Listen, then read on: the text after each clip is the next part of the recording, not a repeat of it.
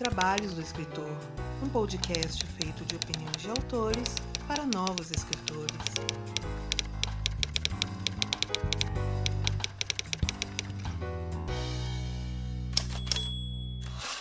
E muito do que toca este podcast vem diretamente de todos os apoios das pessoas que nos ajudam com o seu suado dinheirinho, principalmente as que são citadas aqui nominalmente, dada a recompensa lá dos nossos financiamentos coletivos. Um muito obrigado especial para Aline Viana da Cruz, Ana Lúcia Merege, Andréa Heisel, muito bem-vinda aí, Andréa, Anderson da Silva, Arthur Jorge Dias, Bruno Crispim, seja bem-vindo aí, Bruno, Carolina M. Ono Leal, Clécio Alexandre Duran, Daniel Flador Rossi, Daniel Luiz de Paula Mendes, Daniel Morini, de Toledo, Diana Passi, Elias Romaneto, Fernando Hansel, Gabriela Jesus Moreira, Guilherme Lopes Lacerda, Histórias Incompletas, muito bem-vindo aí, Histórias Incompletas, seja lá qual for o seu nome, Ian Fraser, Jana Bianchi, Janito Ferreira Filho, João Marcelo Conte Cornetê, José Bandeira Filho, Margarete Bretoni, Melissa de Sá, muito bem-vinda aí, Melissa, Miguel Augusto, Paola Siveiro, Ricardo Balbino, Rogério Macedo, Rubens Travassos Augusto Filho, Tatiana Durães e Vinícius de Siqueira Afonso. E se assim como todas essas pessoas você também quiser contribuir para a continuidade desse podcast, faça sua parte através do link padrim.com.br barra 12 trabalhos ou pelo catarse.me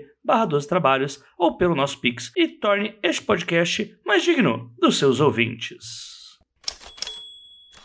Bem, eu já trouxe o Jim aqui no ano passado. Foi ano passado? Não me lembro. Anos de pandemia fazem com que nós percamos. Uh, eu, percamos, tá certo? Não sei. Também não sei. Eu não sei mais nada. Mas faz com que nós perdamos a noção de quantos anos passaram e tal. Mas na última vez eu trouxe o Jim para a gente falar sobre uh, escrever para criança e tudo mais. O Jim já estava escrevendo a última publicação dele e eu estava muito ansioso para ver o que, que ele ia trazer. E aí ele me chamou para ser beta daquilo. Meu Deus, como assim eu ser beta do Dinhanotsu? E a história é incrível. Na verdade, vocês têm que ter noção. Vocês estão errados por não terem noção de quanto que a história é boa. Eu já falei o nome dele, não sei se é necessário apresentar, talvez sim, porque a gente sempre tem ouvintes novos. Mas o ponto é, eu trouxe o Jim para falar sobre serviços de entregas monstruosas. Essa história é muito louca. E a gente vai mesclar outros assuntos também, que vão variar de escrever para crianças, assuntos que teoricamente são assuntos de adultos. Enfim, a gente vai falar no meio do episódio e vocês vão ter uma noção de tudo que a história tem para trazer e do que o Jim tem para trazer mais agora. Um ano e anos de pandemia evoluído, seja lá quantos forem esses anos. Enfim, Jim, se apresenta aí para o pessoal, fala quem que é você na fila do pão, o que, que você tem produzido, o que você está produzindo. Dá uma síntese aí do que, que é o Jim para o pessoal. Oi, gente, muito bom estar aqui de novo. E, de novo, é muito difícil me apresentar mas eu sou Jim. Eu escrevo livros infantos juvenis, infantis, para um público também adolescente. Eu também sou roteirista de cinema. Estou escrevendo agora o filme do Sítio do Capão Amarelo, escrevi o filme do Gato Galáctico. Eu escrevo até propaganda de Barbie para o SBT e entre outras coisas eu sou tradutor eu sou várias coisas eu sou pai eu tenho um filho pequeno e, bem, isso é basicamente um resumo de quem eu sou. Você ainda é emo, Jim? Olha, eu, eu acho que eu ainda sou, mas só que o Brasil chegou num ponto, sabe, que a minha tristeza emo não consegue esperar a minha tristeza por ser brasileiro, sabe? então é tipo, eu acho que a emice foi anulada. O, o brasileiro é o emo do mundo, é isso? o brasileiro é o, é o emo do mundo, sabe? É aquele negócio, a gente nem precisa se esforçar para ser triste, porque aquele lance do emo, você escuta música para ficar triste, aquele negócio todo. E hoje eu nem preciso mais da ajuda da música para ficar melancólico e triste. Tipo, é só viver. A franja é moral, né? A franja é moral. Enfim, é isso, ouvinte. A gente vai ter isso e um pouco mais logo depois dos nossos recadinhos e a gente já volta. Vamos lá para os recadinhos aí dessa quinzena. Estamos acabando essa temporada dos trabalhos, pessoal. Já avisando que a gente vai ter esse episódio mais um. Aí em dezembro a gente para e vai ter a retrospectiva só lá no último, no último dia do ano. Então a gente vai dar essa paradinha aí em dezembro e já tô deixando esse aviso aí para vocês. Vamos lá, recados. Primeiro falando sobre aqueles que nos patrocinam, aqueles que tornam o Dois Trabalhos mais fácil de ser feito, né? Com verbinhas, com dinheirinhos, com pagadores de boleto, e é a AVEC Editora. Né? E a AVEC vai fazer o que no mês de dezembro? A AVEC vai ter o Literavec, evento que vai acontecer na semana do dia 10 de dezembro. No próximo episódio eu deixo mais claro aqui as datas todas certinhas, datas e horários, porque ainda não tem todas definidas. Mas vai ter mesa comigo lá, mediano, né? Falando sobre literatura fantástica no Brasil e falando também com vários autores, não só apenas autores da AVEC, mas também outros convidados bem bacanas aí que podem acrescentar para esse tema. E também Além da gente ter o evento, a gente tem também ainda valendo o nosso cupom 12 Trabalhos 20, que se você for lá na Vex Store, link aqui no Anchor e no Spotify, você pode ter acesso lá a esse cupom que é acumulativo. Então, se você achar livros, principalmente nessa semana em que tá tendo feira da USP, olha aí, ó, será que vai ter coisa da VEC? Não sei, dê uma olhadinha lá, porque eu tô gravando antes da, da, de sair os resultados da feira da USP. Mas lá na VEC Store, o que vocês já acharem em promoção, vocês vão poder acumular ainda com o cupom 12 trabalhos 20. Então, se o livro tá com 10% de desconto, bota lá mais 20%, você vai ter 30% de desconto. E aí você já mata o frete, mata tudo que você tem que matar aí para trazer o livro para sua casa de uma forma mais acessível ainda. Como eu falei lá no início, a gente vai ter a retrospectiva literária 2021 aqui agora, né? Nós já acumulamos aí um número considerável de tretas, mas a gente também quer sua ajuda. Manda pra gente lá no grupo do 12 Trabalhos, é, seja no grupo para apoiadores, seja no grupo só de conteúdo, dá para vocês se comunicarem comigo por todos esses locais. E deixa lá qual que pra você foi a treta do ano aí do nosso meio literário. Pode ser em rede social, pode ser grandes absurdos, enfim enfim, joga lá pra gente que eu vou falar pra vocês. Quem escutou o último episódio de retrospectiva de 2020, tipo, curtiu pra caramba as coisas loucas que a gente trouxe daquele ano. E nesse agora, 2021, eu, Bárbara Moraes, Delson Neto, a gente tá trabalhando muito aí para conseguir cobrir quase tudo que tá sendo colocado. Em breve a gente vai abrir umas votações lá no Twitter, arroba os 12 trabalhos. Novidade aqui na casa também, pessoal. Eu falei que a gente vai dar uma paradinha em dezembro. Sim, vamos dar uma paradinha em dezembro, mas nós estamos aí com um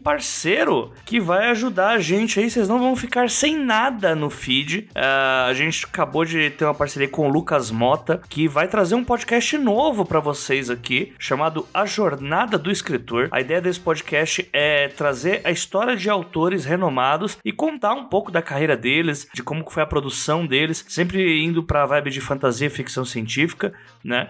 E trazer esses autores também, não só um viés ali que vai contar contar a história como se fosse só biográfico, não. Também vai trazer é, pessoas acadêmicas para trazer curiosidades, coisas até mesmo sobre estilo de escrita, ideais do autor e tudo mais. Então, aí na. Eu não vou falar quando que vai chegar, mas durante dezembro ele já vai estar tá rodando. Então pode ser um pouquinho antes, pode ser um pouquinho depois, não sei. Mas o ponto é o seguinte: quem está no nosso feed premium já vai ter acesso antecipado a esse conteúdo. E eu já vou adiantar que o primeiro episódio vai ser sobre. Não, não vou adiantar. Se você quiser, você vai lá no nosso feed premium e dá uma olhadinha, porque provavelmente nessa segunda semana de novembro já vai estar lá disponível. E aí em breve isso vai aqui pro nosso feed aberto para todo mundo. Então fiquem aí de olho. A Jornada do Escritor, podcast do Lucas Mota, aqui em parceria com Dois Trabalhos. Espero que vocês gostem. Do mesmo jeito que eu curti, ouvi, curti a ideia desde o início. O Lucas já tá trabalhando um bom tempo nessa parada. Então fica essa dica aí para vocês. Como eu já falei antes, grupo do Dois Trabalhos, o grupo não é restrito apenas a padrinhas, madrinhas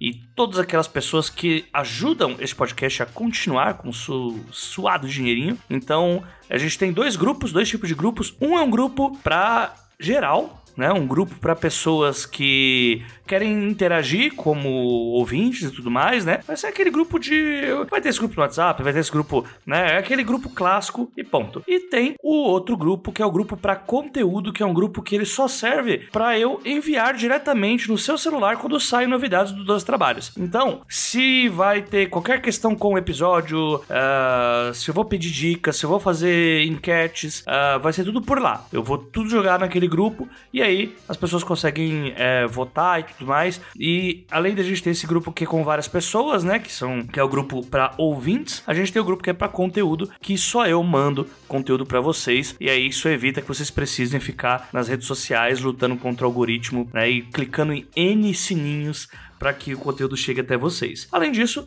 vai ser um contato que vocês vão ter diretamente comigo. Qualquer dúvida que vocês tiverem, é só vocês darem um toque lá. Que ainda que eu demore um pouquinho, porque eu, trabalhar com edição de podcast não é fácil, é, eu ainda respondo. Sim, eu sempre tiro um tempinho para responder o pessoal, tá bom? E vamos lá, últimas coisas, mas não menos importantes. Né? Eu já falei de algumas coisinhas do grupo e algumas coisinhas do nosso feed prêmio. Para você ter acesso a esse feed prêmio, como que você faz? Apoiando a partir da nossa categoria bronze, que é a nossa categoria de 15 reais. Nossa categoria que é basicamente o preço de um pastel e um caldo de cana. Eu tô perdendo já essa piada, porque se o dólar aumentar mais, o pastel vai ficar mais caro. Então eu vou ter que achar uma coisa mais barata para falar, além da... Não, a cana é fabricada aqui, então tá tudo bem. Mas vamos lá. Um pastel e um caldo de cana você já consegue fazer a contribuição ou pelo padrim.com.br barra 12 trabalhos ou pelo catarse.me barra 12 trabalhos. E a gente também tem o Pix, que é o os12trabalhos, arroba gmail.com.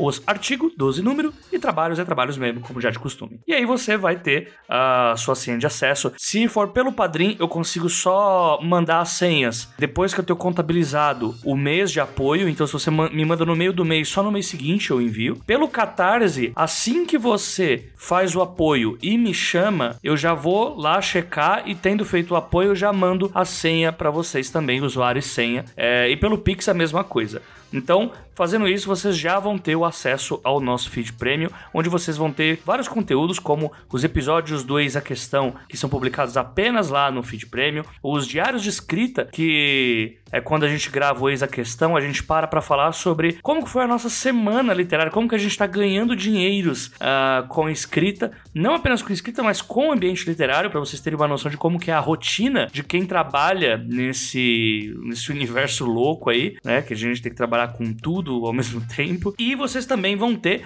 a partir deste mês, novamente, a nossa oficina Mapa de Conflitos que voltou. Coloquei ela de novo lá no feed premium. É só vocês darem uma olhadinha lá que vocês vão ter toda essa oficina de conflitos. Para quem escutou o último episódio do Curta Ficção, o Thiago Lee me chamou para trocar ideia lá sobre conflito e tal, sobre como é que é o meu modus operandi de na hora de escrever e tal, né? Eu tenho escrito bastante ultimamente.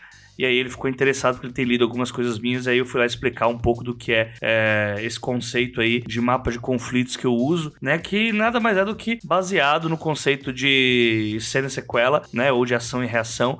Então, se você quiser uma palhinha sobre o que é isso, contribui lá no Padrinho, no Catarse, ou manda um pix pra gente que eu te mando a senha. Você vai ter lá mais de 3 horas de conteúdo meu falando só sobre técnica de escrita. Tudo no improviso, tá? É, eu vou improvisando uma história ao mesmo tempo que eu tô usando as técnicas e aí é, eu acho que dá pra perceber pela forma com que eu falo lá. E aí vocês vão entender mais ou menos como que eu penso a ideia de escrever cenas e um pouco menos é, de escrever a questão macro, né? O ponto A até o ponto B e tudo mais. E tudo isso você vai ter acesso através do nosso feed premium. Lembrando que essa semana em que esse episódio está saindo, eu já fiz o envio do usuário e da senha, então eu tô avisando isso para todos que não, uh, não estão no grupo, né? Pessoas que apoia o nosso podcast, dá uma olhadinha lá no seu e-mail que as senhas estão lá. Caso algum momento a senha não apareça para vocês, dá um toque para mim nas redes sociais ou no grupo do Telegram que eu respondo o mais rápido possível. Enfim, era tudo isso que eu tinha para passar para vocês, pessoal. Muito obrigado para quem acompanhou até aqui. Bora lá então para a entrevista com o Gianotsu que tá muito da hora.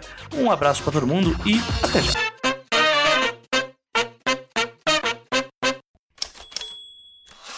Jim, vamos lá, cara. A gente começou já nessa good vibes de ser emo brasileiro, né? O emo ser o normal agora do brasileiro, né? E vamos já chegar chegando, né? Tu escreve para público infantil, infanto juvenil, né? Também. E você veio agora com essa história aí do serviço de entregas monstruosas. Explica da onde que veio essa ideia doida né, de um entregador estilo Uber Eats, iFood, é um ambiente aparentemente, não sei se está tão precarizado como está o Brasil hoje, né, porque na verdade botando os parentes tudo para trabalhar forçado, mas mas diz aí pra gente de onde que veio essa ideia muito louca de serviço de entregas monstruosas. E aí depois a gente vai se aprofundar um pouco na história e também nos pontos aí da sua carreira com esse livro e com outras coisas também. Cara, o, o serviço de entregas monstruosas, isso é até interessante dizer, porque muita gente acha, não, isso é uma referência ao serviço de entregas da Kik, etc.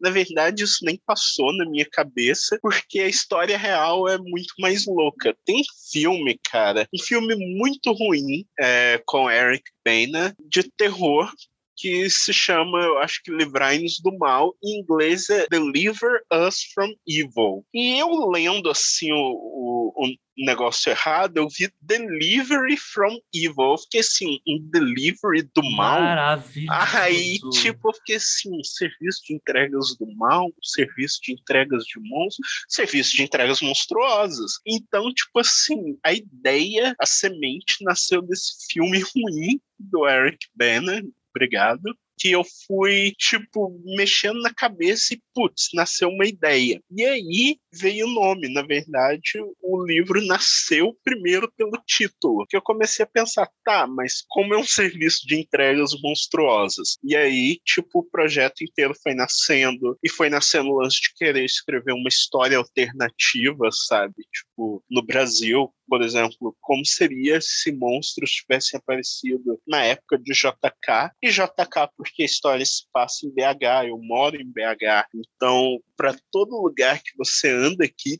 tem uma marca do Juscelino, sabe? A Pampulha que ele fez com o Neymar, é tipo Mineirão, é não sei o quê. Então tudo aqui tem uma marca dele. Então é, foi tipo, putz, era isso. Então o livro nasceu de uma piada com um filme ruim e daí em diante veio tudo. Legal, então dá para a gente considerar já que o serviço de entregas do mal seja os atuais deliveries. o serviço de entregas monstruosas é muito mais ok do que isso. Sim, porque senão seria do mal.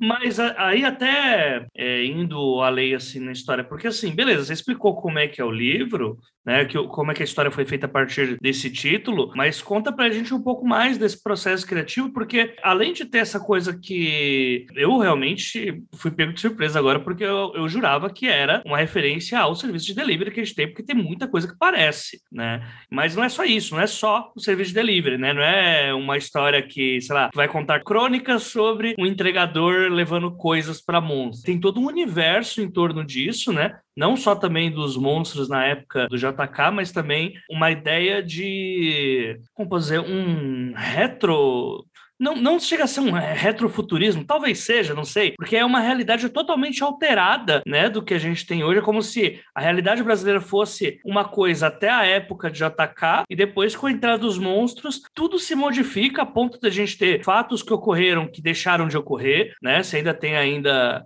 por exemplo, Mamonas Assassinas ainda existem nessa época, nesse universo, né? Outras coisas também ainda rolam. Você tem paradas de manifestação de bruxas comunistas, uh, você tem N fatores que modificam a realidade que a gente tem, trazendo aí esse véu do, da fantasia, né? Uh, então eu queria que você contasse um pouco sobre como que foi o processo criativo em geral de tudo isso. Cara, é muito louco, assim, porque embora tenha na minha cabeça começado como uma brincadeira do título, daí em diante eu sou uma pessoa muito obcecada. Para quem não sabe, eu sou autista, eu sou aquilo que antigamente chamavam de Asperger. E uma coisa que a gente tem é o hiperfoco. Então, quando a gente tem um interesse, vai muito fundo nisso. Então, eu comecei a fazer criação do mundo. E é um mundo enorme, sabe? Tanto que gastou 416 páginas. Primeiro, é realmente isso. Ele vai até o ponto que o mundo é igual ali do JK e entram os monstros e aí a história muda. E como ela eu comecei a mudar. Eu fui pegando fatos históricos e, e fui mudando. O primeiro de todos foi que, com a aparição dos monstros e o JK sendo tipo embaixador humano, nós não tivemos ditadura, sabe? Tanto que o livro, ele é um Brasil que não passou pela ditadura. Então você começa a ter outras brincadeiras assim. Uma página do livro, você vai chegar e vai ter uma propaganda do carro do ano de 2019, que é um Preston Tucker. Preston Tucker era um cara nos Estados Unidos que tentou fazer um, um carro assim com um sistema de venda e tal, que na época lá eles chamaram até de comunista, e aí juntaram as grandes empresas, tipo Ford, etc, e, e acabaram com o cara, sabe? Tipo, detonaram cara e, tipo, quebraram ele. Mas o Juscelino viu um negócio e pensou: opa, isso aí é legal, cara. Esse sistema a gente ia conseguir fazer todo brasileiro ter um carrinho, não sei o quê. Pô, vem cá pro Brasil e, e lança o seu carro. E o cara chegou a vir pro Brasil, ele desenhou aquele carro, que é o Carioca, só que ele morreu do coração pouco antes, assim, sabe? Então ele veio e não conseguiu fazer o um negócio. Tem até um filme sobre ele, do Francis Ford Coppola. E eu imaginei, tá, e como seria se ele não tivesse morrido? E isso você tem também. Aí eu peguei outras coisas, tipo o carro Gurgel, sabe?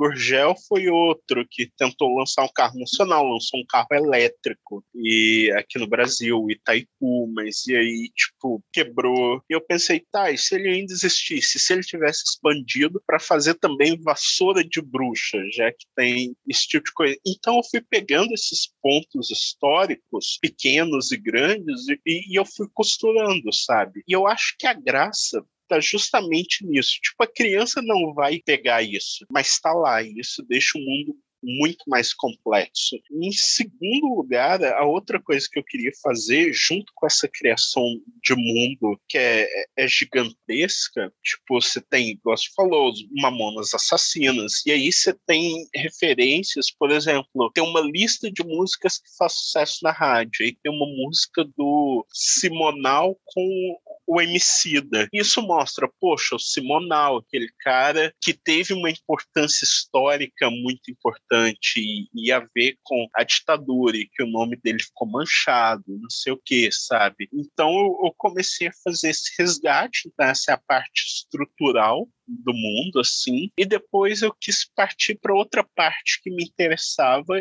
que era fazer um livro infantil complexo também na linguagem, sabe? Porque uma coisa que eu não sei se palavra certa me incomoda, mas que eu vejo assim é que hoje a gente tenta muito seguir o estilo americano. Tudo tem que ser rápido e tem que ser assim, tipo, acontecimento, acontecimento, não sei o que e tal. E isso é uma coisa bem da indústria americana, sabe? que você pega aquele livro que ele é só para ser lido rápido, rápido, rápido e sem muita profundidade, sabe? Era uma coisa que eu até via muito o David Foster Wallace falando, e é uma coisa que me influenciou no livro. O Dave Wallace tem uma influência grande ali. E como eu fiz isso? Primeiro de tudo, eu comecei com um jogo de narrador não confiável. Tanto que a brincadeira começa na capa, com o meu nome riscado e o nome do personagem, e o Gustavo fala que ele escreveu o livro e que eu sou um tradutor. Então você já tem essa,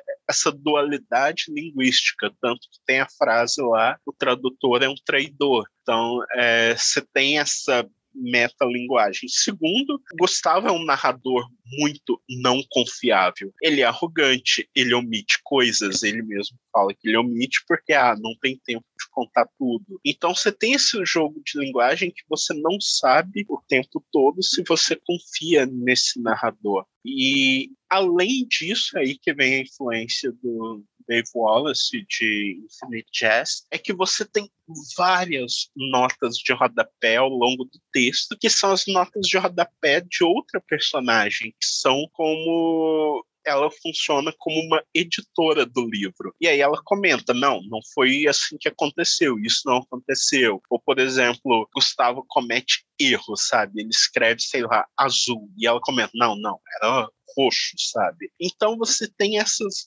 múltiplas camadas de linguagem e você tem também o fato de que o livro foi escrito em mineirês, sabe? Tanto que tem um trecho do livro que está todo escrito em mineirês, porque eu, o tradutor, esqueci de traduzir isso. Então o livro ele tem várias camadas e além dessa camada de linguagem, narrador não confiável, você tem, por exemplo, as milhares de referências literárias, sabe? Bem de metaficção mesmo. Tanto que o livro começa com duas citações, uma do filósofo francês Jacques Derrida, que ele fala, olha, tipo, não é possível descrever um monstro, que a partir do momento que você faz isso, ele não é um monstro, e outra do Thomas Pynchon, que é um outro escritor que eu gosto, que é perguntando por que as coisas deveriam ser fáceis de entender. E o livro, ele é feito para não ser fácil de entender, tanto que assim, tem várias coisas que a criança não vai pegar, o leitor adulto não vai pegar, mas está ali. Por exemplo, a primeira frase, ela começa incompleta e só é completada pela última. Isso é uma referência ao Finnegan's Wake, do James Joyce. Ao longo do texto, você tem um parágrafo inteiro escrito sem a letra E. Isso é uma referência ao George Perrix, que escreveu o, o Sumiço,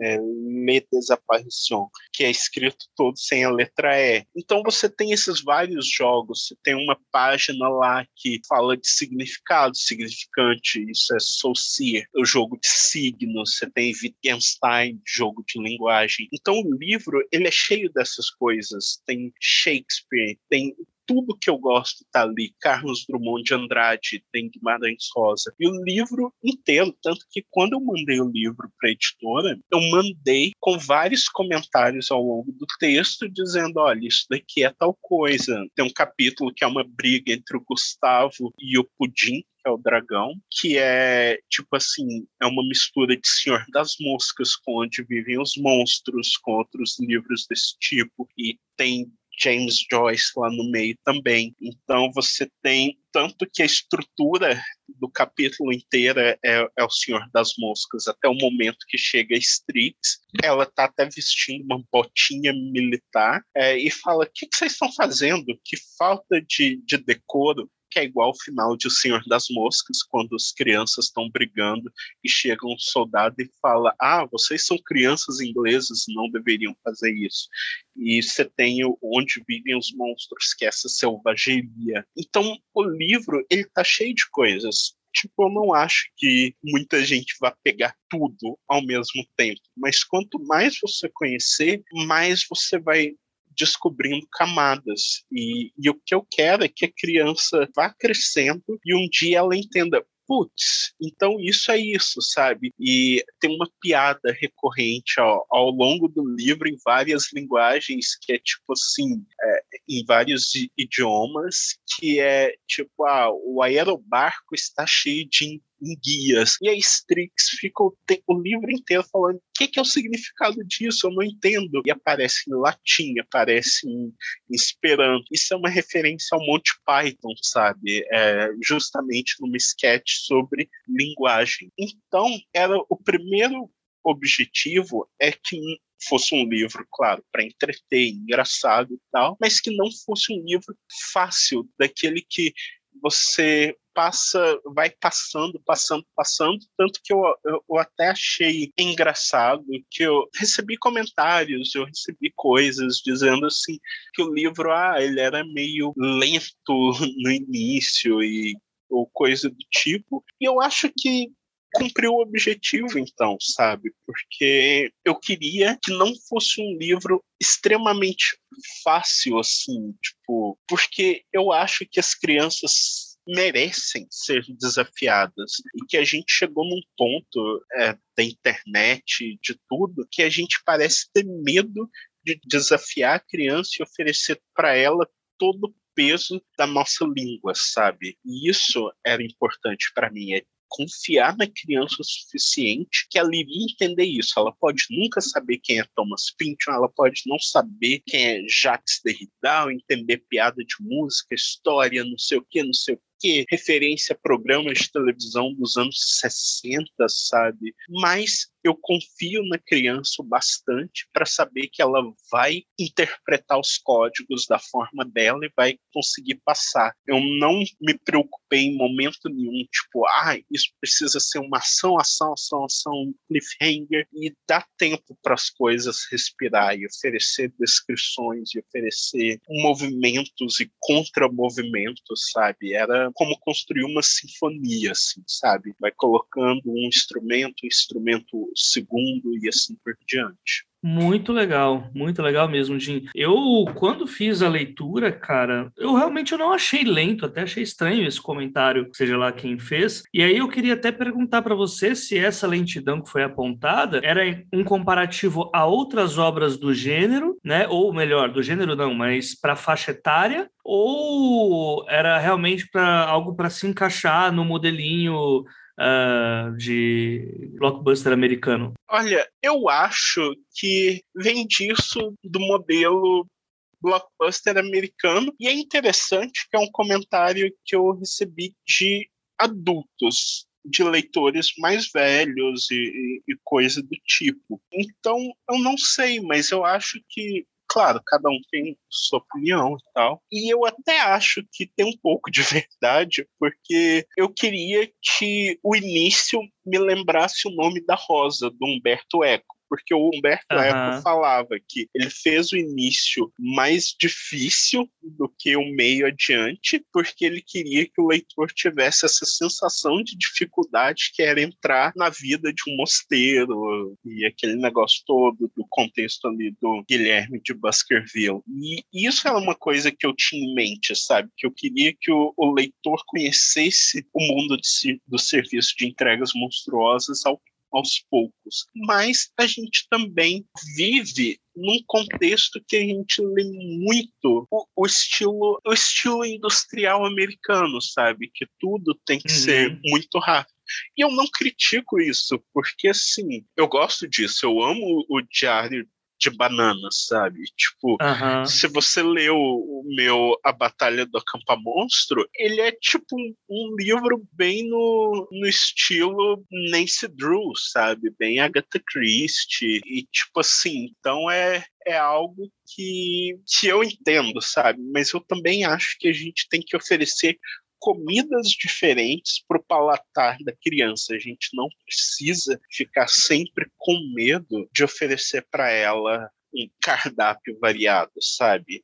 A gente tem uhum. que. Às vezes a gente tem que subir o, o nosso nível, sabe? Porque uhum. é assim, é através de encontrar dificuldades que a criança aprende, sabe? É que nem uma borboleta, sabe? Você não pode tirar a lagarta do casulo ali, porque senão ela morre. Mas é justamente através do esforço para se libertar que ela ganha força. E eu acho que é a mesma coisa com a leitura, sabe? Às vezes você vai encontrar uma palavra que você não conhece, um exemplo, uma referência e tal, mas eu sempre falo, sabe? Eu te exorto você criança continuar, porque é justamente a persistência que vai flexionar os seus músculos, sabe? O seu músculo que te torna mais interessante para você mesmo, como leitor que desenvolve o seu mundo é através da dificuldade. E algo ser difícil não é ruim,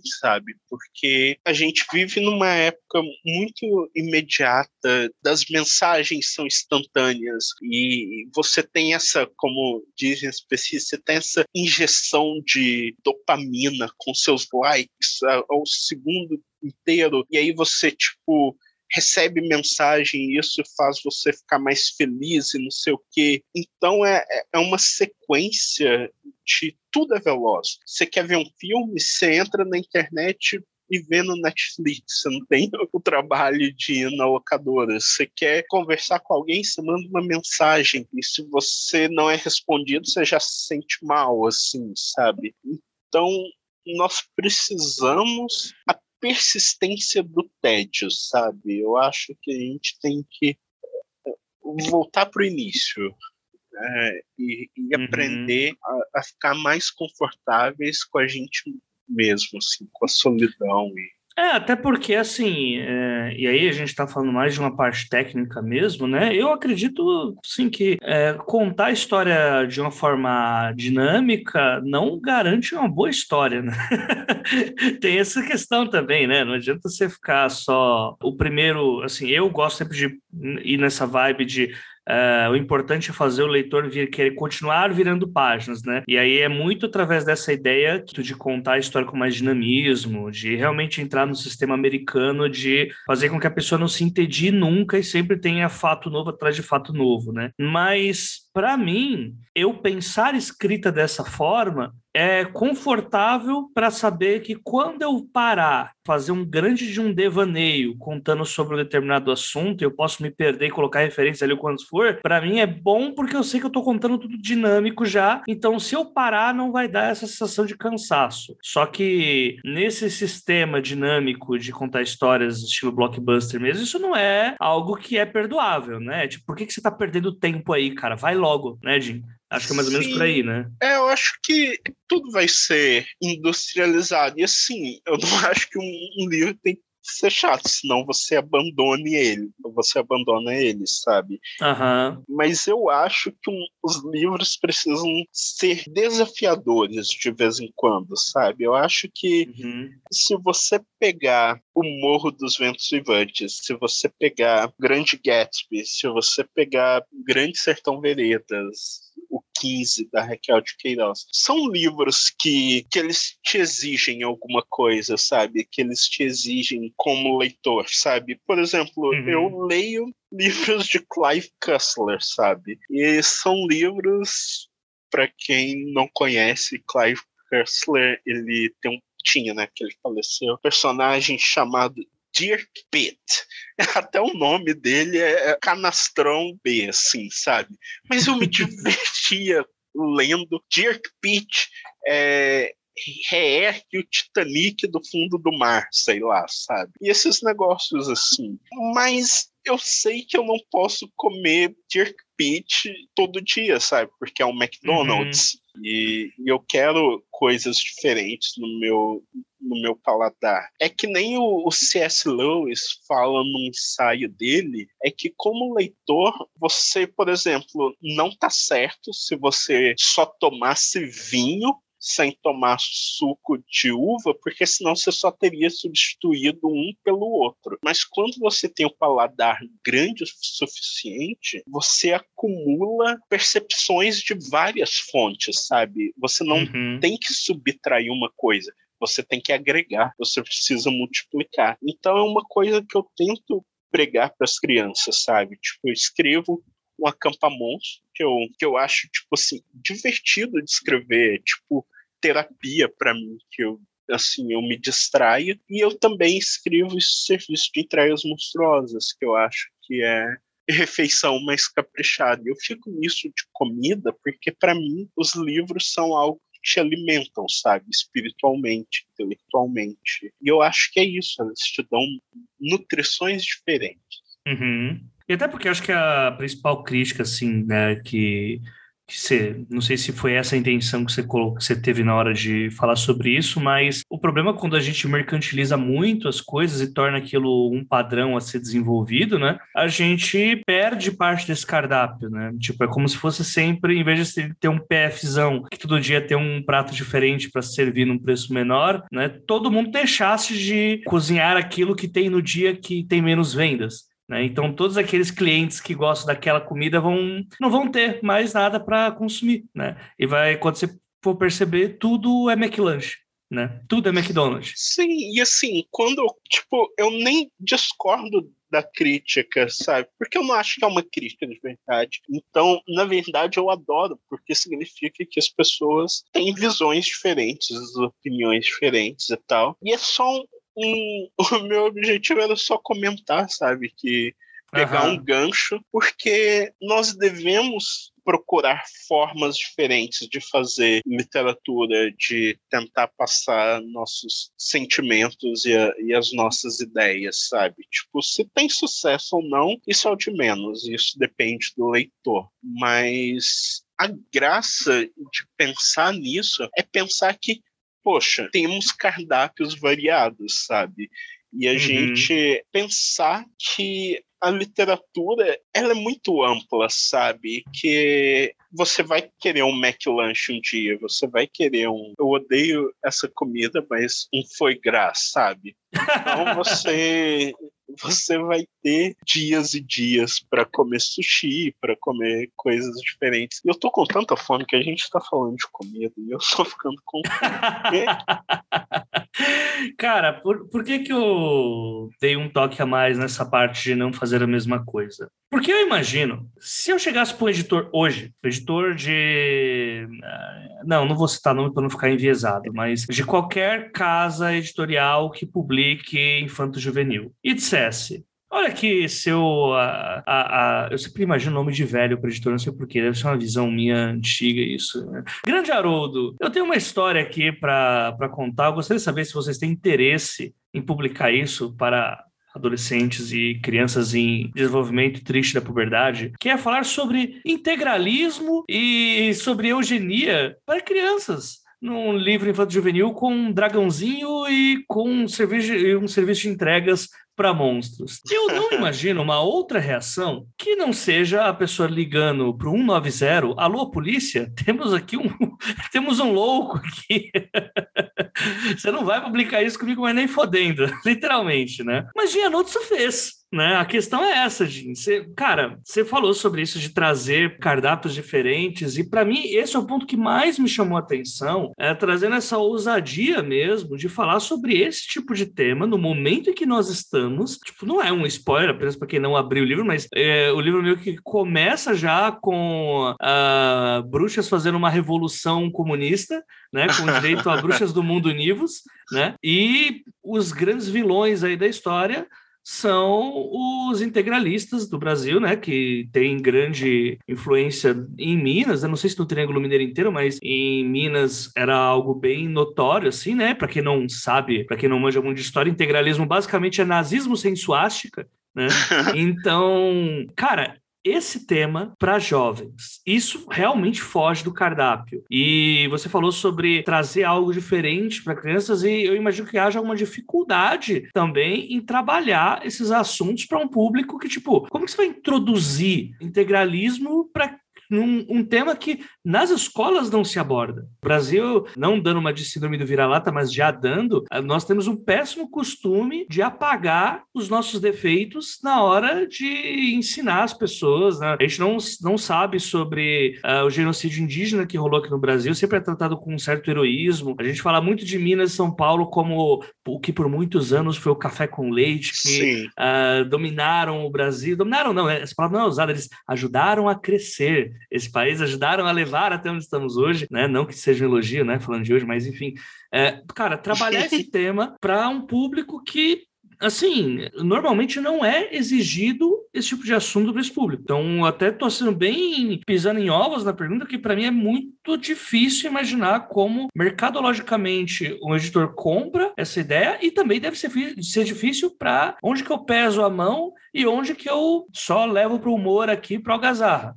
Conta um pouquinho sobre como foi esse processo. Cara, eu acho que, primeiro de tudo, a gente tem que partir do ponto que a literatura infantil ela é sempre transgressora. Ela é muito uhum. mais transgressora às vezes do que do que a literatura adulta, sabe? Tipo, os adultos se acham mais, tipo, tô aqui com meu charuto e meu vinho e eu só leio, tipo, gente, mas só que quando você para para pensar, grandes e sérias discussões são feitas na literatura infantil e eu acho que porque, tipo assim, os adultos não estão olhando, sabe? Então, quando você para para pensar, e aqui eu vou voltar em alguns livros para seguir esse ponto. É, vou começar de fora para chegar aqui no Brasil. Se você vai lá fora, você tem um livro como Onde Vivem os Monstros, ele discute coisas profundas da psicologia, da agressividade infantil, da raiva e da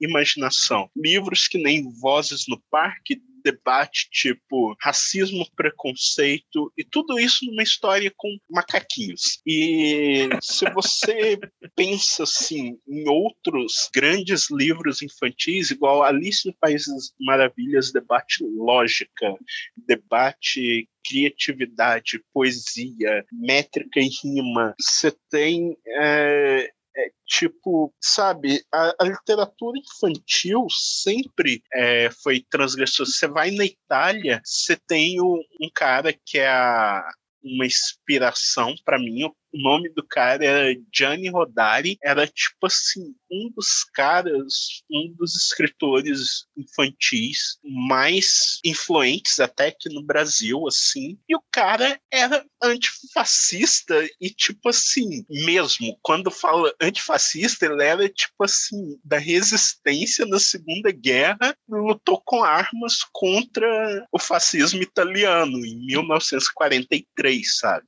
Então, uhum. você tem aí essa tradição. E quando você pega aqui no Brasil, quando você vai até, tipo, Monteiro Lobato, sabe? Vamos tirar aqui, nem vou comentar das partes ruins que todo mundo já sabe, está cansado de saber, mas a Emília, querendo ou não, ela é transgressora. A ideia do poço do Visconde, petróleo, não sei o quê, era transgressora na época dele, sabe? É, uhum. Você pega a, a Emília, ela questiona o tempo inteiro, ela questiona até a gramática, sabe? Então, quando você começa a pensar na literatura infantil, eu não estava fazendo nada de novo, eu só estava entrando numa numa tradição, é, que nem aqueles que eu já admirava. Ó, oh, sou obrigado a discordar, viu?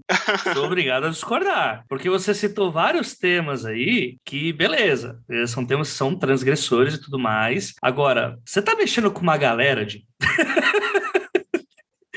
Você não está mexendo, não é uma crítica passiva? Você está mexendo com a galera que realmente existe até hoje, entendeu? E que politicamente são fortes. Eu acho que é mais complicado. Quando eu falo que editorialmente eu acho complicado se aceitar, seria tipo, por exemplo, ah, vamos fazer hoje uma história. Acho que aí seria acho que até um pouco mais grave, né? É grave, é a palavra vou fazer um livro infantil é, criticando a Igreja Universal e Salomão. Sacou a diferença? Tipo, é diferente eu falar é, fogo nos racistas aqui e fogo nos. Vou dar o nome dos racistas, entendeu? é bem diferente. Sim, sim. Não, então, é aí que chega, tipo, mas vamos dizer assim que eu, eu tive precedentes. E uma coisa é que eu não comecei a escrever isso. Tanto que é, um, é uma coisa que fica numa camada ali do livro, sabe? Uhum. Mas eu acho que é impossível você, como artista, viver hoje no Brasil e, tipo, não ser influenciado pelo seu arredor, sabe? É, uhum. É, é impossível você não querer dialogar, sabe? E a primeira coisa que, que eu penso era mais ou menos assim, tá? É quando eu peguei o integralismo, que aí, por causa da mudança história, virou deltalismo, que, para quem não sabe, o símbolo do integralismo era o, o sigma. Só que aí no meu livro muda para o delta, porque o delta na matemática também significa diferença. E eles querem enfatizar a diferença entre eles e os outros, sabe? Então uhum. tem, tem uma lógica é, maligna, mas tem. E o que eu queria. É, você, você, não dá o nome dos racistas, seria como tipo na, na história fictícia que você a igreja pluriversal do reino de Deus. Vamos colocar assim. eu não estou falando nada. É... Mas o que eu queria é que é mais ou menos assim. As crianças, elas desafiam a autoridade. Eu vejo isso com o meu filho. Ele tem dois anos de idade, ele desafia o tempo inteiro. A vida de uma criança, ela já lida com a autoridade desde pequena. Ela lida com a uhum. autoridade dos pais ela lida com a autoridade da escola, a autoridade da família. Ela está sempre negociando autoridade. Tanto que no livro, um dos vilões tenta explicar: ah, por que você está brigando com a gente? Nós somos que nem pais, vamos ser os melhores pais do mundo. E eu queria fazer essa ligação porque para uma criança entender que a autoridade está ali nos pais, existe uma autoridade política, igual que os vilões do livro querem fazer para tipo separar a diferença, uma supremacia, porque nós vivemos num mundo hoje que não quer valorizar a idiosincrasia, não quer valorizar o diferente, não quer valorizar a criatividade, a imaginação. E eu acho que isso é o fundamental para uma criança, que ela tenha criatividade e imaginação, que ela possa pensar sem ser motivada por um ódio que nem os deltalistas no livro, eles não são motivados por nada que não seja o ódio ou o medo. Eles não querem exploração. Tanto que o grande herói do Gustavo no livro, que ele tenta emular, é o aventureiro Humboldt, Alexander von Humboldt, que era um, um aventureiro que, assim, existiu de verdade tal, viajou pelo mundo inteiro. Talvez ele seja, assim, o explorador mais famoso do mundo, sabe? Que ele criou a teoria de que as coisas na Terra estão interligadas. Por exemplo, a floresta lá que você queima, ela está interligada com a vida em outro lado do mundo, sabe? O que depois a gente foi descobrir é verdade, sabe? E o Humboldt, uhum. mesmo na época dele, ele já falava mal da escravidão, porque ele dizia que todo, no caso a frase era todo homem nasce para a liberdade, sabe? E, e ele não conseguiu vir no Brasil porque não teve entrada permitida na época dele, século XIX. E o Humboldt ele é justamente o herói do Gustavo porque ele é o oposto de um deltalista. Ele é a exploração, é a criatividade, ele é, é isso que eu queria abordar, sabe? Ele é o espírito das perguntas. E o que os deltalistas querem é calar as perguntas. Eles não querem que perguntas sejam feitas. Porque só eles têm as respostas, né? Só eles têm as respostas. E no Brasil de hoje, se você não debater as perguntas, os adultos vão achar bom. É isso que os adultos aqui querem hoje, sabe? E eu acho que isso é tão, tão barato tão chifrinho, sabe? E era isso que eu queria quando eu abordei isso. Aí tá, ah, esse grupo de verdade existe. Eu não vou dizer que existe, que é outro grupo, mas se a carapuça serve, é, é, é tipo assim: olha só, você realmente quer ser o vilão de um livro infantil? Você quer dizer que é, a sua ideia, a sua ideia que nasce do ódio, da diferença, que nasce disso, quer dizer que isso é o certo? Tanto que no livro tem uma parte que eles vão num clube. E aí, uma das notas da Strix fala: ah, é, esse clube, quando foi fundado em 1930 e tantos, Getúlio Vargas, era para ser um clube que incentivasse, sei lá, o, o bem-estar racial da população. Isso pode parecer até exagero, mas eu tirei isso de um jornal de verdade. Tá? Sim, Ipsis Letteris, é, o, isso que o clube que existe até hoje era para supremacia racial daqueles que iriam liderar a sociedade brasileira. Então, o que está ali eu não inventei, é verdade. E o Brasil tem a tendência a esquecer disso. E eu não eu vejo como meu dever não esconder isso da criança, sabe? Eu sempre tento conversar com a criança como se ela fosse capaz de entender, sem, tipo, eu não quero escrever um livrinho, tipo, a vida é tão bonita, tudo é cor-de-rosa e você não precisa pensar e se preocupar com nada, porque nós adultos vamos cuidar de você. Na verdade, um dos negócios do livro é que os adultos são incompetentes na maior parte, assim, e que o personagem até fala assim: olha, são os adultos que começam guerra, são os adultos que fazem isso, isso e aquilo. E eu não estou dizendo que, tipo, você não precisa de adultos, mas o que o meu grande argumento é que os adultos poderiam ser melhores. Nós, adultos, somos nós que tornamos a sociedade ruim, sabe? Nós que fazemos maldade com os nossos semelhantes. Quando você é criança, você brinca com outra criança na rua sem saber se ela é tipo isso ou aquilo. Na verdade, nós só ligamos para isso quando os adultos da nossa casa passam valores para gente. Mas tirado isso, a gente brincaria com outro coleguinha se ele fosse preto, branco, rico ou pobre, sabe? E são os adultos que passam esses valores cruéis e preconceituosos e de medo e ódio de quem é diferente da gente.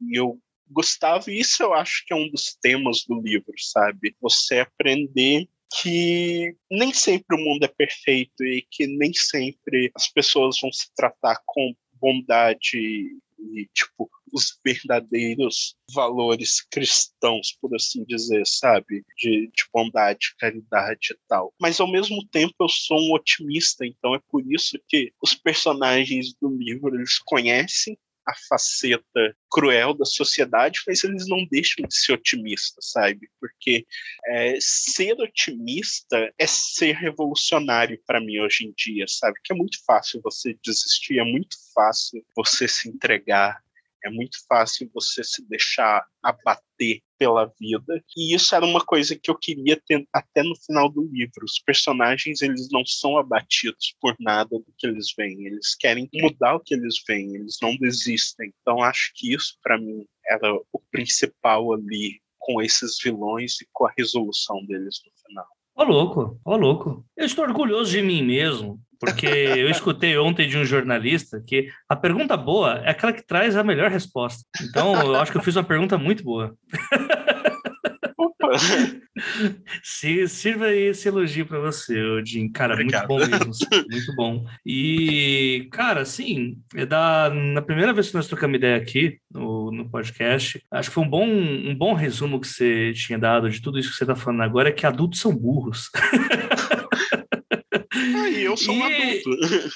Pois é, pois é, mas tipo, é real, é, tipo, pega muito isso na história, né? É, você falou como os adultos são incompetentes em, certa, em certas coisas, e você vê isso até no, no tipo, aquela, aquele clichê que, para mim, é um dos clichês que são perfeitos, porque eles retratam tão bem o que é a sociedade né? Que é você tá com o vilão na tua cara ali, tá na cara, você vai desmascará-lo, tal como Agatha Christie. Mas o adulto tá, não, não é assim que faz as coisas, não é assim que funciona, não, não temos provas suficientes, não, não é, você tá delirando, sempre para uma criança. Né? Isso é o que acontece na história bastante inclusive, né? E isso é uma coisa recorrente tua, né? De é, fazer esse trabalho de que a criança ela é mais ativa, né? Ela é mais, talvez até por conta da irresponsabilidade, né, e de não ter essa obrigação de ser política no tratamento com certas vertentes e tal, né, de que a criança saca primeiro as coisas, né? Eu achei muito interessante a forma que você coloca isso. É, você tem até em Desventuras em Félix. Eles sempre estão falando, ah, o Olaf. Não, isso não é o Conde Olaf. Olha só, ele tem uma sobrancelha diferente. E, cara, é, é uma coisa. Tem uma imagem que eu fui em Santa Catarina faz anos, anos, talvez 10 anos. Eu tava andando na rua e passou um moleque comendo tipo uma bomba de chocolate, o rosto sujo. E eu nunca vi um sorriso mais genuíno na minha vida inteira. E eu pensei, cara, essa é uma pessoa feliz. Sabe quando você enxerga uma pessoa feliz, 100% feliz, num, num frame de vida? Foi aquele menino. E isso é uma coisa que eu pensei, cara, eu como adulto não tenho isso. Eu não eu, eu quero uma grama da felicidade dessa criança, sabe? Essa felicidade da bomba de chocolate. E isso é uma coisa que nós como adultos nós nos tornamos cínicos com o passar do tempo. E voltando até no David Foster Wallace que eu citei, ele fala que nós devemos matar. Olha, tem até uma isso aqui: matar a ironia. Que a ironia machucou a, a humanidade. Eu vou vir com essa explicação, tomando um pouco do seu tempo, que é a seguinte: pensa que a literatura, a sociedade, chegou num ponto que nós nos tornamos muito irônicos. É só você pensar assim nas comédias dos anos 90, você pensa em Seinfeld e, e tudo é muito irônico, tudo é muito blasé quando você olha para as coisas e dá aquela risadinha tipo sabe, eu sou tão mais inteligente que isso. É aquele humor do Seinfeld, é aquele humor da ironia pela ironia. Só que o problema da ironia é que ela não oferece soluções, sabe? Ela só critica. É que nem a, a ironia das bandinhas hipsters do, dos anos 2000, sabe? Da bandinha de cara branco anos 2000 que usava cachecol, ficava fumando e falando de filme francês e tal. É ironia pela ironia, sabe? Que não ajuda o mundo, só critica. E o David Foster Wallace dizia que nós deveríamos chegar num ponto em que teríamos a ironia e junto com a ironia uma sinceridade, sabe? Que até gerou um movimento New Sincerity, que é a nova sinceridade, que você tem a ironia, mas essa ironia vem com o coração de verdade. Que inclusive a gente começou a ver isso em sitcoms, por exemplo, que nem The Office, sabe? E, uhum. e, por exemplo, você tem a ironia ali do Jim olhando para a câmera fazendo aquele olhar, mas ao mesmo tempo ele tem um coração. Você tem o Michael Scott daquele jeito, mas ele tem um coração. E Parks and Recreation, você tem agora Ted Lasso, que você tem toda essa ironia e um coração. E isso era algo que eu queria trazer para o Delivery. É um livro extremamente irônico, metalinguagem, metanarrativa, críticas, notas de rodapé e não sei o quê, mas no coração de tudo tem um coração, sabe? A relação com o pudim, a relação com a família, a relação com a irmã. E tem soluções sendo oferecidas. Porque é isso que uma criança precisa, sabe? Não só a ironia, mas também um coração, uma sinceridade para buscar algo, sabe? Porque a ironia sozinha te derrota. Uhum. Muito legal, muito legal mesmo. Fugindo um pouco, mas acho que é algo que é como eu já puxei um pouco da, dessa, dessa discussão com relação à parte política da história. É, você citou Monteiro Lobato, né? E você separa a obra do autor na hora de falar do Lobato? Sim, eu tive que. É, é porque assim, ali eu tive que. É que é mais ou menos assim. Eu, tive, eu, eu separo muito a técnica do, de tudo, sabe? Porque ao uhum. mesmo tempo, é, eu tenho que duplo pensar Monteiro Lobato. Como eu duplo penso Monteiro Lobato? Realmente, ele era um racista, etc., e tudo mais que a gente já sabe, então nem vou abordar isso, porque eu já falei muito sobre isso. Uhum. E, ao mesmo tempo, ele lutou pela pelo petróleo e ele fez um livro infantil quando ninguém pensava nisso e montou uma editora e teve várias coisas, porque eu acho que é muito fácil para a gente também esquecer que o mundo é cinza, sabe? E o Monteiro Lobato eu separo muito isso, mas eu não tenho como negar que ele inventou a literatura infantil nacional, sabe? Uhum. Então, tipo, e se for assim, eu não vou ler pessoas horríveis que fizeram grandes obras, tipo Celine, Sim. sabe? E, e, a história é cheia de, de figuras assim, sabe? Eu tenho um comentário essa. Eu tava comentando isso no 30 Minutos, o podcast que eu faço sim, parte sim. também, né? A gente tava numa discussão que a, a Ceci, ela não gosta dessa ideia de separar a obra do autor. Porque eu entendo, porque normalmente, sim. no mundo que a gente vive hoje, sempre que vão falar de separar a obra do autor é passar pano para arrombado. Ah, não. Sempre é isso. assim, eu, eu quero. Eu, eu, só que eu acho que isso tem matado tanto uma discussão muito importante, porque assim, a frase, só para não me perder aqui foi do Vilto Reis, que tinha falado: olha, se a gente é, deixar de ler as pessoas que eram filhos da puta. a gente não vai ler ninguém do passado, porque olha, assim, é cada um que é um pior que o outro. Mas aí o que, que eu coloco nisso assim? Eu, por que, que eu tô levantando esse ponto? Porque ultimamente, principalmente internet, né? Internet é foda. Esse debate veio muito por causa da J.K. Rowling, né? Sim, sim. É uma pessoa transfóbica e, e, enfim, eu gosto de dizer que eu não me arrependo de ler Harry Potter porque quem ficou doido foi ela, não fui eu. Pois então, é. assim, mas eu, eu, vejo como esse debate foi dada meio que uma resposta já que não pode ser, a gente não pode contestar ela. E eu gosto muito do trabalho do Jordan Peele. Né, sim, com sim, o sim. Território Lovecraft, que não só, que para mim é o exemplo maior de o que é separar a obra do autor num nível você ainda põe o nome do autor ainda na série, só, pra, só, pelo deboche, é tipo, eu, eu estou separando o real oficial, eu estou tirando toda a ideologia maluca do autor e estou trazendo todo o universo dele e fazendo uma crítica a tudo aquilo que ele acreditava usando os próprios elementos que ele criou, criou basicamente, né? Que ele aprofundou né? Vamos colocar assim. E aí eu achei interessante ver a sua opinião, cara, sobre, sobre Lobato, porque, né, apesar da gente não se aprofundar muito nisso, o ouvinte que não sabe, né, assim, o Monteiro Lobato, é, não é que ele era racista para o seu tempo, ele era racista à frente do tempo dele. Sim, com certeza. Ele era linha de frente do eugenismo no Brasil, né? E, tipo, provavelmente ele seria o cara que Hitler olharia e falava: olha, esse realmente é muito racista, você tá ligado? Tipo, é esse o nível. Ele era a linha de frente do eugenismo no Brasil. Sim, com certeza. Então, eu queria ver a sua opinião sobre isso, assim, o que, que você. Como que você faz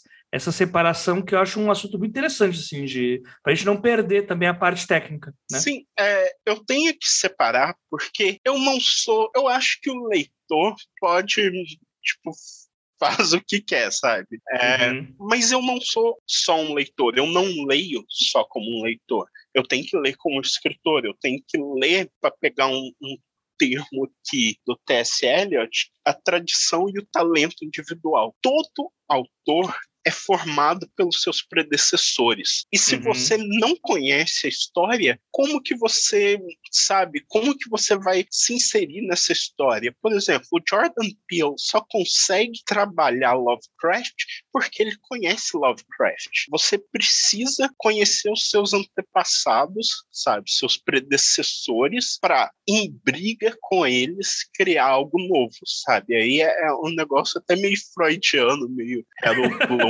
aí, porque é, é, é o Agon, sabe? É essa luta agônica que você tem com seus predecessores. No caso, e aí eu venho, meu caso como escritor infantil, infanto-juvenil, eu estou em guerra com os meus predecessores. Quem são meus predecessores? É Pedro Bandeira, é Ruth Rocha, e voltando da Ruth Rocha, é o, o Vasconcelos do Pé de Laranja Lima, e voltando disso, eu vou voltando, voltando, voltando, eu chego em Lobato. Então, eu tenho que ler Lobato. Eu tenho que analisar a técnica dele, eu tenho que, que sabe, é que nem um quebra-cabeça, sabe? Eu tenho que explodir o quebra-cabeça, olhar para todas as peças, eu tenho que entender os meus antecessores do passado para eu poder dar um passo à frente. Porque se eu simplesmente falar, tá, eu não vou ler Lobato porque eu pessoalmente não concordo com nada das crenças dele ali, mas ficaria uma lacuna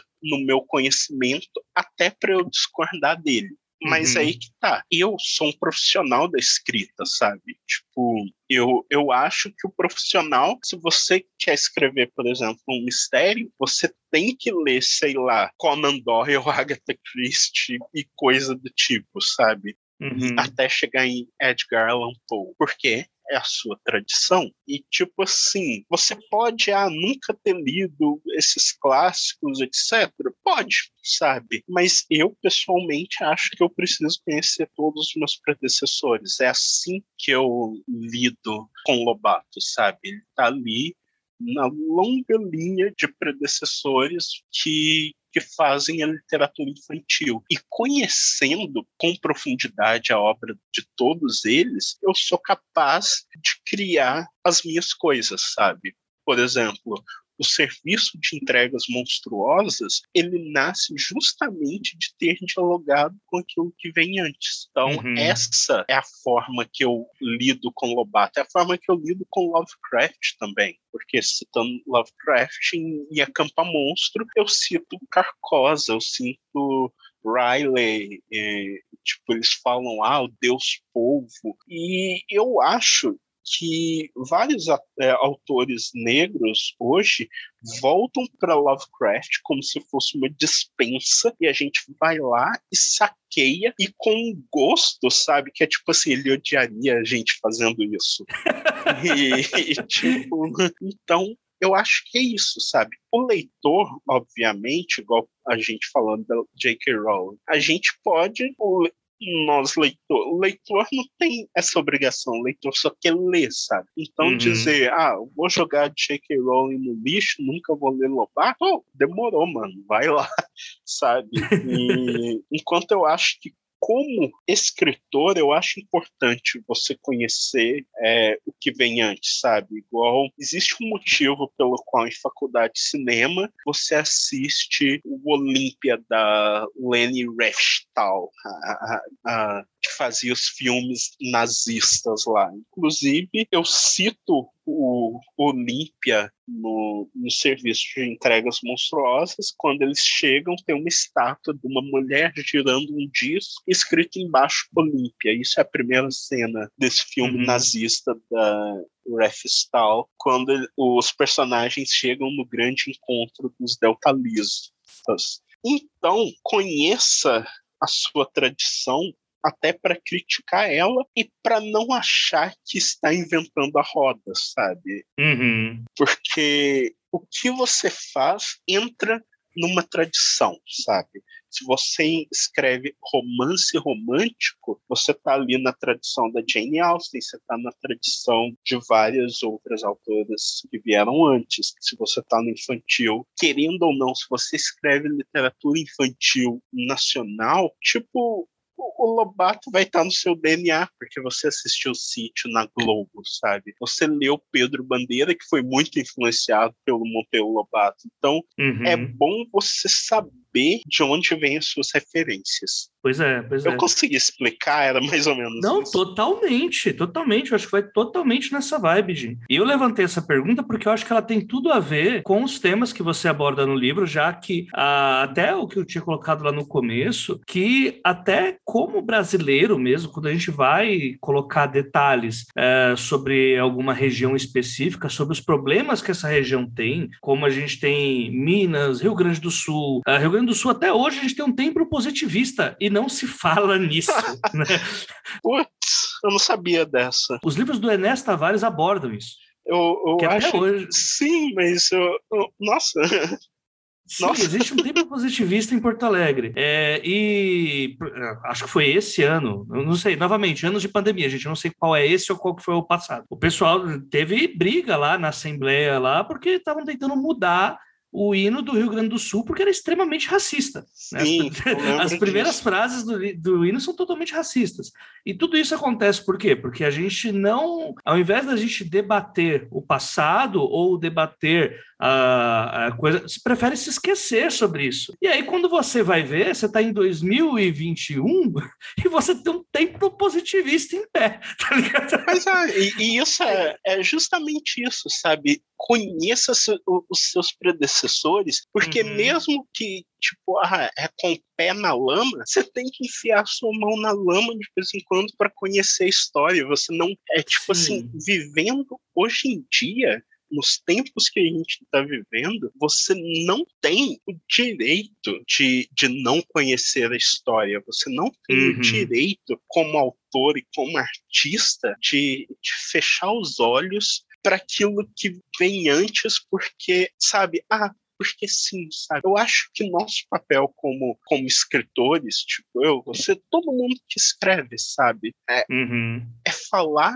sobre a nossa sociedade, sobre o que veio antes, sobre o que a gente está vendo, sobre como a gente recebe o que vem antes, porque é justamente isso que você falou. Se a gente não conhece a história, se a gente não conhece o que vem antes, como a gente vai evitar isso? Talvez uhum. justamente o que a gente tenha hoje no Brasil seja falta de conhecimento histórico. Uhum. É, só para deixar claro, assim, até uhum.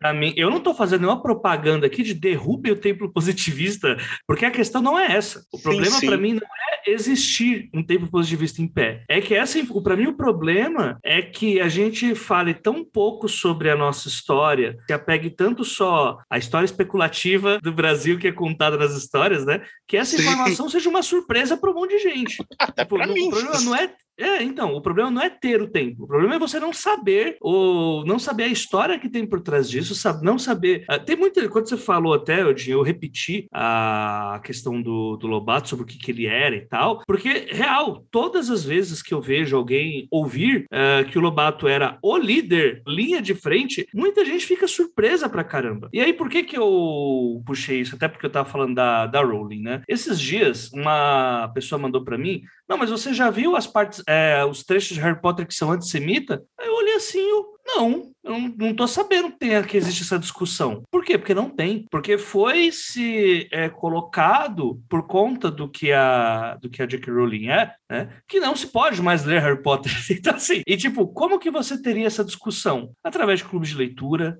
através Sim. de pessoas desses recortes lendo e falando sobre essas coisas e não resumindo que, ah, não, essa obra é perfeita, o que estraga é a autora. Né? Exato. Né? E aí, daqui a 50 anos, ela vai. O Harry Potter será o tempo positivista da época. De, nossa, olha só como ela, como ela era antissemita, né, na história. E aí vai ter alguém que fala, não, mas isso é fruto daquele tempo. Sim, sim. Tá ligado? Não, com certeza. E, e né? pensa assim, até se a gente tiver sorte, até nós mesmos é, seremos criticados no futuro. Sim, e, sim. e, tipo assim, nessa pandemia, fazendo um recorte aqui de duas coisas históricas, no livro o Gustavo fala que a mãe dele é da República Juliana. Se você conhece a história, República Juliana era para ser o nome de Santa Catarina quando eles queriam se separar do Brasil e tudo ali ia virar a República do Mate, colando com outro pedaço lá e não sei o quê, e a República Juliana era Santa Catarina. Uhum. Então, isso já diz outra coisa sobre o delivery, mas pouca gente conhecia isso, Sim. sabe? Uma coisa que me aconteceu na pandemia, assim, é que eu, eu tive, por assim dizer, uma mudança espiritual, sabe? E eu sinto, assim, que nós, todos nós, nós fomos cheios de erros e defeitos, e eu sou, eu tento trabalhar em, em muita coisa, sabe? Tipo, e são erros, assim, realmente do nosso tempo, por assim dizer. Mas ao mesmo tempo, se nós tivermos sorte, nós vamos ser criticados no futuro que a sociedade vai evoluir, sabe? Uhum. E nós precisamos discutir as obras literárias, nós precisamos ter essas conversas, sabe? Porque, igual você falou, se a gente trata como perfeito e não debate certas coisas, a gente nunca vai ficar sabendo, sabe? É, uhum. A gente não vai ficar sabendo de um tempo positivista ou de antissemitismo na obra da Rowling. Então acho que é tudo isso, sabe? Tipo, não tô dizendo assim, gente, vamos abraçar Monteiro Lobato e não! colocar uma fotinha. o que eu digo é conheça para criticar, sabe? Conheça para atacar uhum. bomba, sabe? Porque até para demolir um prédio, você precisa conhecer a a estrutura para saber onde você vai colocar a bomba. E eu acho que é exatamente isso. Essa analogia foi perfeita. Essa analogia foi simplesmente perfeita. Não, mas sim, assim. Só lembrando aqui que sempre que eu levanto esse assunto para o ouvinte e tal, sempre vai ter alguém que vai falar: ah, não, mas não pode dar dinheiro para ela, porque Lovecraft está morto, uh, Monteiro Lobato também está morto, então você não vai dar dinheiro para essas pessoas. Eu concordo com tudo isso, então o que eu sempre falo para as pessoas é: vão para as bibliotecas ler essas pessoas. Né? Tipo, você não precisa dar dinheiro para Rowling ler. Sim. Você não precisa é, comprar as obras do Lovecraft de uma editora, até porque já está domínio público. Monteiro Lobato, mesma coisa. E você também não precisa piratear, hum, porque também é essa. Ah, então você está fazendo apologia à pirataria. Não, não precisa também. Vá na biblioteca. Inclusive, até digo, vá na biblioteca, porque lá você vai. É, se você achar que a biblioteca vira um espaço seu, você nunca mais vai comprar livro na sua vida. É tipo, isso é. Simplesmente isso. Eu acho que não há desculpa, sabe? E também levando em conta que também o outro aviso sempre é bom dar. É, eu não estou cagando regra aqui aqui, não estou falando que é para todo mundo, é, é para ler, ou como o Jim falou, é para abraçar. Eu acho que também há pessoas que, tipo, eu super entendo uma pessoa trans não querer não, ideia com, com esse negócio de. E tem todo o direito do mundo, tá ligado? Não, o que eu acho que não é certo é se comprar uma ideia de que, tipo, cara, gente falando, ah, eu vou apagar a minha tatuagem do pomo de ouro, ah, eu vou queimar meus livros de Harry Potter porque eu já dei o dinheiro para ela. Cara, se já deu, já era. Cara. É o que eu falei. Quem endoidou foi ela, não foi você. Né? E, e, tipo assim, minha grande discussão é sempre como profissional, sabe? Tipo assim, Sim. como Sim. profissional, eu acho importante você conhecer o que veio antes. Mas isso é porque uhum. eu sou um profissional e eu dependo disso para criar e para debater e etc. O leitor, o leitor é outra coisa, sabe? O leitor, uhum. ele pode, por exemplo, tipo, quero tacar fogo aqui nesse Harry Potter, cara, taca fogo no seu Harry Potter, sabe? Porque... É uma coisa burra? Sim, mas. Não, nem entro no mérito. Meu, meu grande mérito é como profissional, sabe? Como profissional, uhum. como artistas, o que o artista faz é ir num lugar profundo, é, é que nem, tipo, Prometeu, sabe? A gente vai lá para pegar um fogo e trazer para as pessoas. E às vezes isso significa colocar a mão na lama, sabe? Uhum. E o leitor, cara, se ele quiser usar esse fogo para fazer churrasco, ele usa o fogo para fazer churrasco. E ele não tem, é, eu não sinto que o leitor tenha essa obrigação que a gente tem, sabe? De conhecer algo. Uhum. Tipo, o Monteiro Lobato pro leitor é só racista. Então, tipo, deixa pra lá, sabe? Uhum. É, o Lovecraft, mesma coisa. Então, o que a gente tem que pensar é que, como criativos, nós colocamos a mão para encontrar outras verdades ali. E principalmente, Sim. por exemplo, o que eu tive que, que fazer enquanto escrevia o sítio era, por exemplo, assim, tirar tudo isso, é, é, eu tive que fazer que nem Jordan Peele, sabe? Eu tive que me apropriar daquilo, sabe? Pegar e fazer isso assim. Isso daqui é o que o, o, o Jim enxerga nesse negócio, sabe? O Monteiro Lobato odiaria saber que eu tô mexendo com o negócio dele.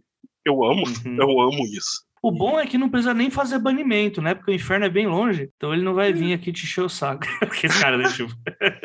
e, tipo, eu tô, eu tô pegando, tô colocando minha marca.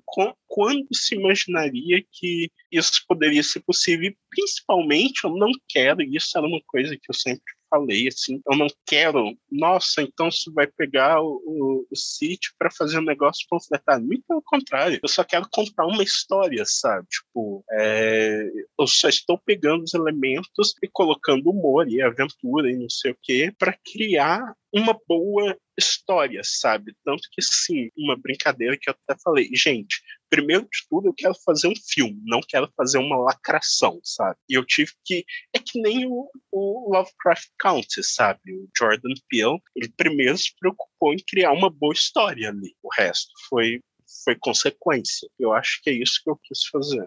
Uhum. Muito legal, muito legal mesmo. Jim, acho que dá para a gente finalizar aqui. Deu para conversar bastante coisa, bastante coisa mesmo. Tem que ali cuidar e... da criança. e eu acho que dá para a gente finalizar com você fazendo o seu jabá, né? Então, tem muita coisa, assim, sabe? É, primeiro de tudo, obrigado, cara. Eu sempre adoro a gente trocar ideia, né? E compre o serviço de entregas monstruosas, está em toda livraria, na Amazon está vindo com brindes e, e, adesivos e tudo mais, então é muito legal. Pro ano que vem a gente vai ter tipo muita coisa, sabe? Tipo, tá para sair aí o filme do Gato Galáctico que eu escrevi, tá para é, junto com o Luiz, um outro cara muito massa aí. É, Ano que vem vai sair a nova edição de Han e o Sino da Divisão, meu livro que eu estou reescrevendo. Vai ter coisa nova, vai ter coisa cortada, vai ser capa nova, então vai ser massa.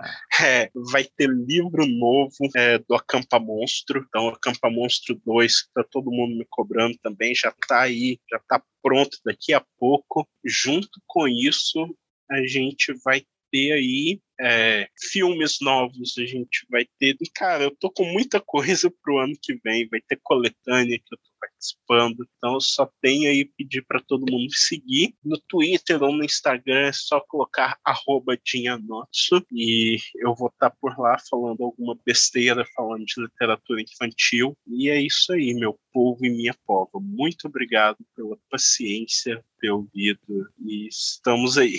Vai ter link do serviço de entregas monstruosas para quem quiser, no link no post, ou pelo Anchor, ou pelo Spotify. Jim, dá o um resumo aí. A gente falou muita coisa, mas a gente não falou do que, que é o plot do livro, né? Dá um resumo aí pro pessoal, o que, que é o serviço de entregas monstruosas pro pessoal comprar pro filho, pra filha, comprar para ler mesmo, porque eu, eu, eu, discordo muito dessa ideia de que é infanto juvenil. Acho que dá para criança ler, mas eu, como uma pessoa adulta, cara, eu adorei ler. Enfim, é, e peguei boa parte das referências, o que é melhor ainda. Então, dá um resumo pro pessoal do que eles vão encontrar no serviço de entrega monstruosa, já que Natal tá chegando aí aí, gente. É isso.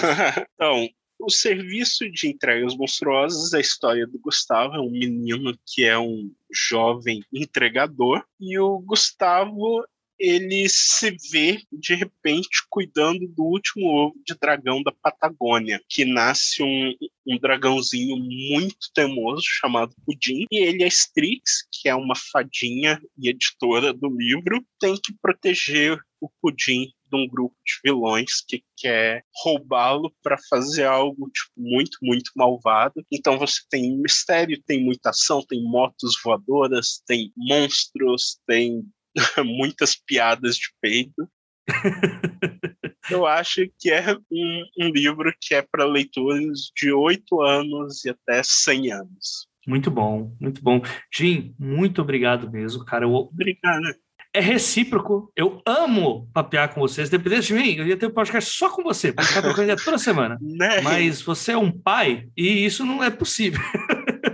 Isso é verdade. Enfim, mas de verdade, cara, assim, muito obrigado. Sempre está convidado para aparecer aqui. Próximos lançamentos, só dá aquele toque que a gente traz você aqui para falar sobre o que você está criando aí, o que você está aprontando. É isso, Dino. Pô, valeu, cara. E, tipo, agora espero que a próxima vez já seja pessoalmente pra gente trocar ideia. E muito obrigado para quem aguentou esse tempo todo. Este podcast acontece graças ao trabalho de várias pessoas. Identidade sonora: Lauro Cossilba e Yara Teles. Parte técnica: Luiz Beber. Gravação, pauta e edição final: Projeto Oliveira, este que vos fala. Obrigado por acompanhar e até a próxima quinzena.